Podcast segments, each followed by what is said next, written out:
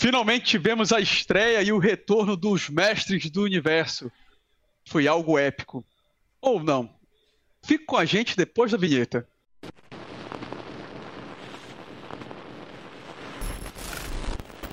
Fala pessoal, esse é um dos programas aqui mais esperado pelos perdidos no tempo de Eternia.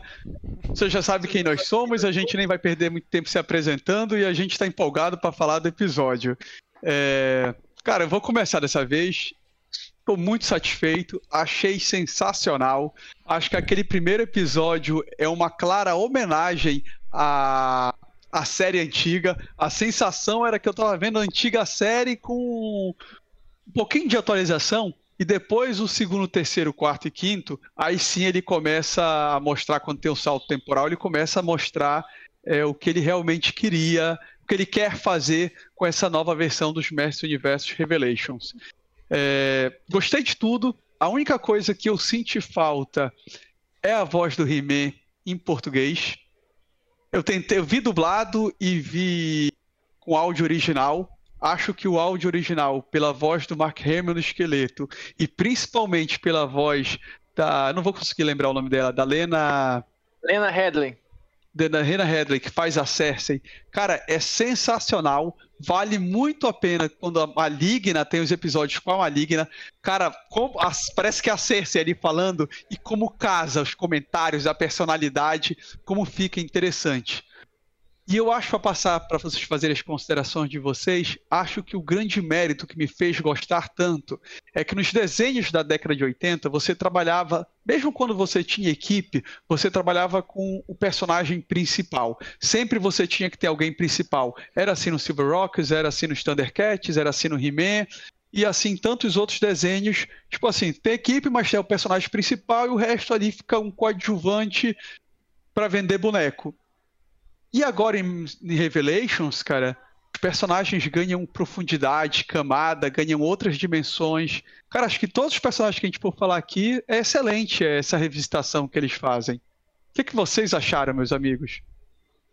Bom, eu vou, eu vou começar pegando o teu gancho aí das, das homenagens, né, das referências, e vou citar um pouquinho do que eu consegui perceber. É, concordo contigo que o primeiro episódio é uma grande homenagem, né? Ele começa ali, aquela parte que mostra aqueles desenhos ainda estáticos, né? Contando um pouquinho e tal.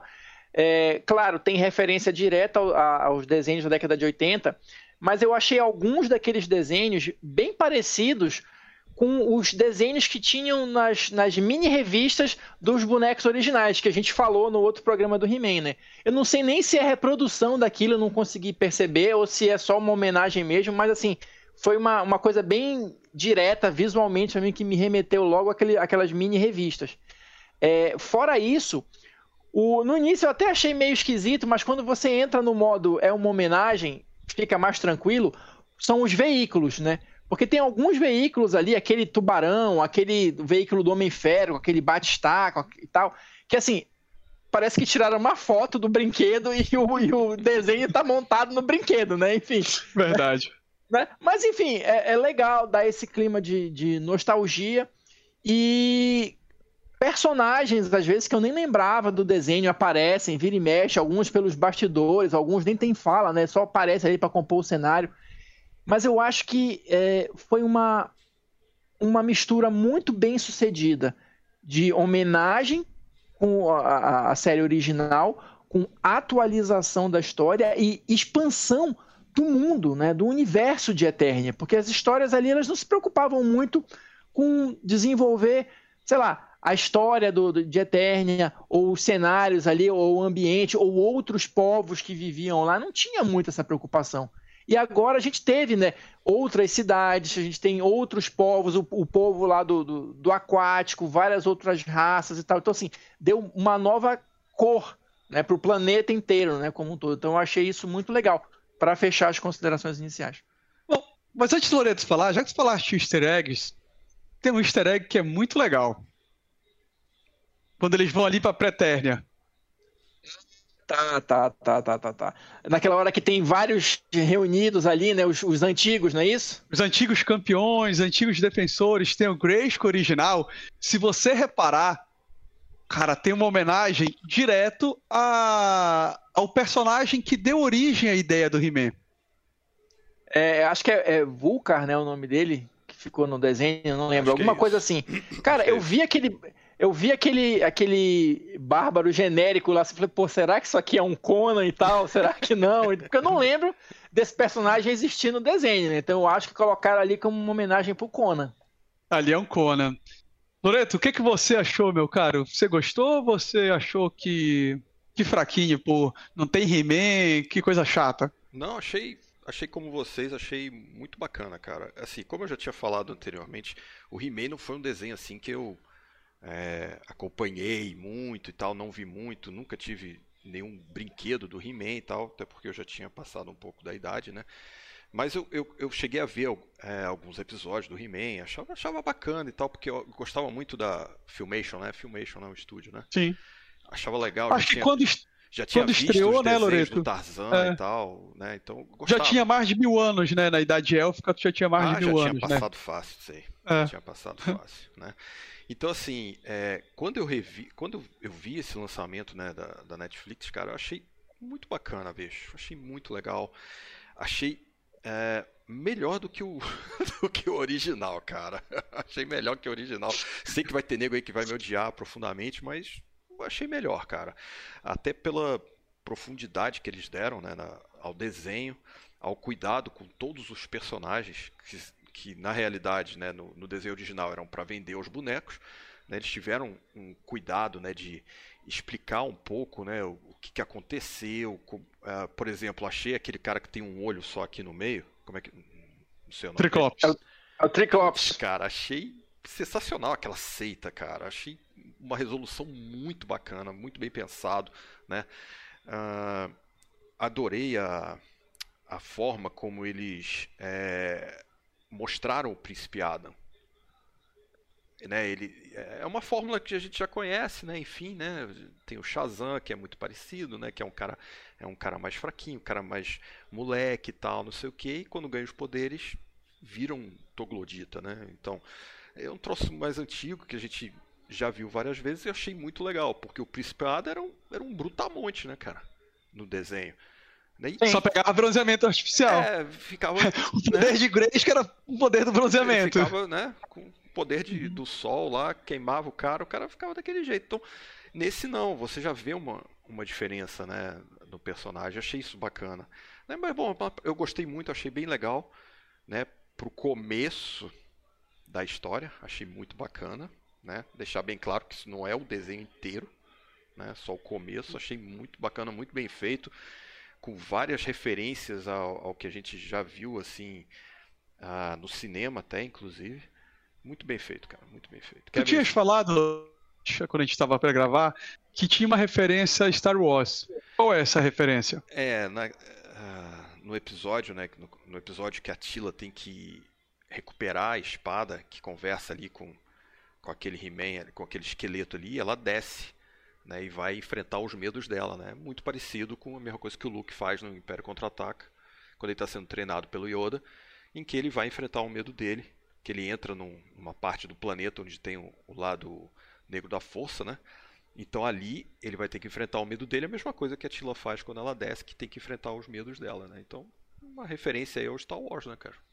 Bem é, clara. Eu né? gosto também que eles pegam uma referência meio de dos Campos Elíseos da, da mitologia grega, que o caminho pro, pro céu ali para Pretérnia é pelo inferno, pelo, é, é, pelo inferno, né? Assim, tipo assim, se você não morresse de outra forma, para mortais chegarem, você tem que passar pelo inferno. Isso é bem legal. Né? Ah, eles dão uma, uma explicação pro poder de Grayskull também, né, cara? Pro poder lá da, da, da feiticeira, né? O, por, por que, que tem que ter aquilo, né? Eles, eles explicam, né? Eu não me lembro de ter. Como eu te falei, eu não vi muito. Eu não me lembro. Eles juntam, Loreto, eles juntam, assim, tem a, teve a revistinha do He-Man, eles juntam vários conceitos, coisas que a Filmation não levou para o desenho. Sim. E muita coisa a Filmation foi criando. Então ele consegue Pega juntar Pretérnia, e... Gresco, a, a questão do salão dos anciões, que em determinado momento transforma aquilo ali, já existe espalhado, mas já existe na mitologia do He-Man, os mestres do universo. Pronto. E ele Ele dá aquela passa a linha de uma ali, forma né? muito perfeita. Perfeito. Cara, eu não sei. Pode falar, Fábio. Não, eu acho, eu acho que, o, que o Kevin Smith ele foi muito feliz na, na, na, na abordagem que ele deu. Porque é isso, é, é, como o Loreto falou, agora a gente tem uma, uma visão muito mais ampla do que é. Porque o desenho, ele abordava ali aquele problema X que eles tinham para resolver naquele episódio, mas não tinha uma continuidade de um episódio para o outro, não tinha uma história maior, um, um, um pano de fundo ali por trás daquilo tudo. Tanto que você pode ver qualquer episódio fora de qualquer sequência que não faz a menor diferença. Né? Ou se fizer, muito pouca. Então você criar é, essa, esse mundo mais, mais vivo, mais rico, mais interligado, só tem, só tem a contribuir para a história toda, né? E assim, só faz deixar a gente aguardando o, o a Desfecho. parte 2, né? Os cinco primeiros episódios é mais ou menos quase como se fosse um prólogo, né, da, da história. Exatamente. Cara, eu vou tocar num ponto aí que eu acho que está gerando os debates, mas eu vou começar ali dizendo o episódio que eu mais gostei, que foi o episódio 3. Cara, aquele episódio que a gente tem a separação deles e equipes, que você tem a maligna com o corpo, cara, como eu gosto daquele, como eu gosto daquele episódio, por ele tratar justamente da profundidade para os personagens. Cara, a maligna era meio que o sidekick do esqueleto. Ah, ela ainda é apaixonada, no final ela ainda gosta dele, sabe? Aí ela titubeia, mas tem um amadurecimento da personagem, ela faz reflexões, ela ganha camadas e a série era muito infantil antes. Não permitia você fazer muitas críticas. É, todo mundo é muito bonzinho e que legal, e arco-íris e flores, o, o bem, bem, vence o mal. mal. É. E eles usam a maligna nessa equipe ali. Aí vamos lá, eles matam o He-Man, tiram o He-Man, tiram o esqueleto, para poder dar espaço para você contar a história sobre uma nova versão, e aí tem a Tila. Aí a Tila vem com uma outra personagem feminina. A Andra a Andra. Exatamente. E aí, o que é natural, porque, poxa, se ela tá ali tendo uma vida de mercenária, por que não se aliar com uma outra mulher e para ser sua companheira e ajudar ela no conhecimento técnico, já que ela não tem? E não tem mais magia, ela tá puta com magia. E aí você traz a maligna para fazer de novo mais uma mulher. Só que ela dá uma outra visão, e nesse episódio permite que a maligna dê certas bordoadas que outros personagens bonzinhos não conseguiriam. E, cara, e na voz da Cersei, como eu disse, fica muito legal. Cara, então, assim, a interação dela com o Gorpo, com a própria Tila, é o episódio que eu mais gosto. Até o Gorpo, não. né, cara, que é um personagem que eu particularmente é, é muito não, legal. não é... gosto. O Gorpo pega uma outra dimensão, cara, que você até torce para que ele volte, cara. Né? Porque ele se sacrifica, né? E, e é legal o sacrifício é dele, é né, cara? Bacana, Fica... velho. Ficou muito bacana. Se por um acaso o corpo terminou ali, terminou de uma forma sensacional. Que eu duvido, né? Com certeza acho que ele deve voltar e tal. Mas, poxa, cara, você acabou ali, cara. Ele acabou de uma maneira. Porra, muito bacana, bicho. Muito legal mesmo. E olha que eu não gostava desse personagem. É. E a Maligna tenta salvar ele. Eles criam né, um, um link, né, um cara? link ali, cara, que foi muito legal, muito bem feito, cara. É, o Kevin Smith, cara, ele não, ele não vai, ele não vai fazer besteira, velho. Ele não, o cara tá num nível que ele não vai fazer besteira, sacou, cara? Ele é muito bom, cara, muito bom mesmo. Se alguém já leu Demolidor aí, né? Sim, Sim. excelente essa saga dele. Pois é. Não, e eu, eu acho que, por exemplo, a escolha da Tila foi extremamente feliz, porque assim, se a gente for pensar, mesmo na, na, no desenho antigo, é, ela é que tinha mais coisas para explorar em termos de história. Né? Tem o lance dela ser filha da feiticeira e não saber, dela estar tá sendo treinada ali pelo mentor, e aqui a gente vê ela, tipo, é, no início, né, ela assumindo o posto dele lá e tal, tipo, ele já saindo de cena e deixando lugar para ela. Então, assim, ela é, era, era uma personagem que já tinha uma história que poderia ser complexa e uhum. poderia ser melhor explorada, mas que não se fazia porque não era o objetivo do desenho na época ter esse tipo de abordagem. Mas agora, por que não aproveitar, né? Verdade. Fora que ficou muito legal o plot, é, que era até uma coisa lógica. Pô, todo mundo sabe, só eu não sei. Todos os meus amigos, assim, era praticamente só ela e o rei. Mas, assim, do núcleo ali principal, Verdade. só quem não sabia ela era. Então, assim, ela se sentir traída, lidar com esse sentimento, ela descobrir na hora que ele tá morrendo.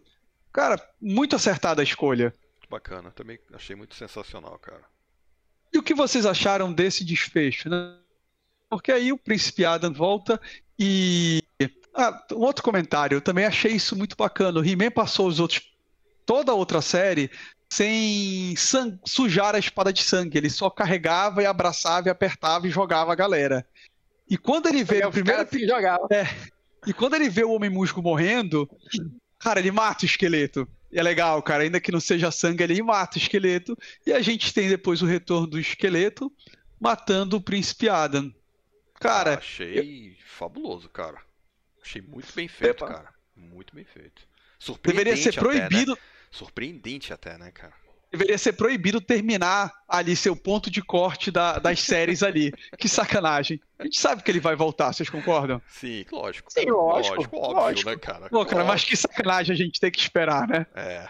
Mas é de propósito. Ah, né, mas cara? eu acho que eu, é, eu acho que isso é bom porque é, dá, aquele, dá aquele gostinho de quero mais, né? Só, só espero que não demore muito para vir a outra parte, né? É. Mas é, terminou num, num, num gancho realmente dos mais emocionantes, né?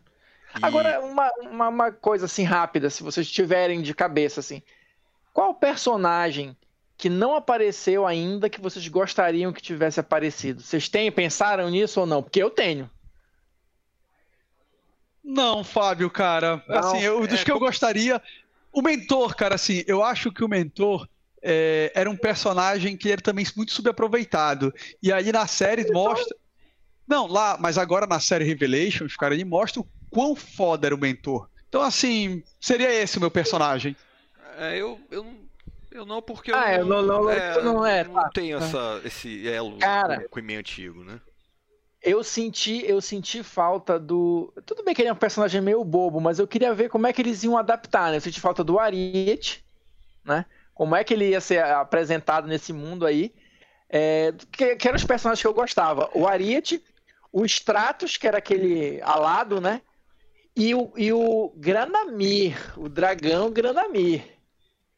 Será que eles aparecem na segunda temporada? Porque o Granamir tinha todo um negócio meio de, de segredos e tal, né? E, pô, acho que encaixa tá com, melhor tá nessa esqueleto, viu, pessoal? É, ele tá, ele tá se transformando no, no esqueleto, hein? Fala é. aí, He-Man aí, vai lá. ah, e um show à parte também que a gente não pode deixar de falar é o Mark Hamill, né, cara? É, claro. Cara, que que é isso, bicho? O cara é, o cara é um monstro, né, cara, na dublagem, né, bicho? O cara é sensacional, né, cara? Cara, mas nisso que o Fábio falou do Granamir, cara, eu acho, Fábio, assim, de todos, o que eu fiquei mais curioso agora seria o Granamir. E ele é um excelente personagem para uma segunda. Uma Season 2. É, eu não Vamos sei nem. aguardar é. aí. É um dragão quem... vermelho que tem. Não lembro, não lembro. Com capacete, um dragão com capacete que morava dentro de um buraco. É só pra aparecer daqui pra cima. Pessoal, deixa nos seus comentários o que, que vocês acharam, quem você gostaria de ter visto que ainda não apareceu, o que, que você achou que vai acontecer, a Tila vai virar o He-Man, a Shira vai aparecer no próximo episódio, o Principiada vai, vai levar o farelo. A, a Tila vai virar a Shira, a Tila não vai virar ninguém e acaba a série por aí mesmo. Deixe seus comentários, pessoal. Falou, gente. Falou.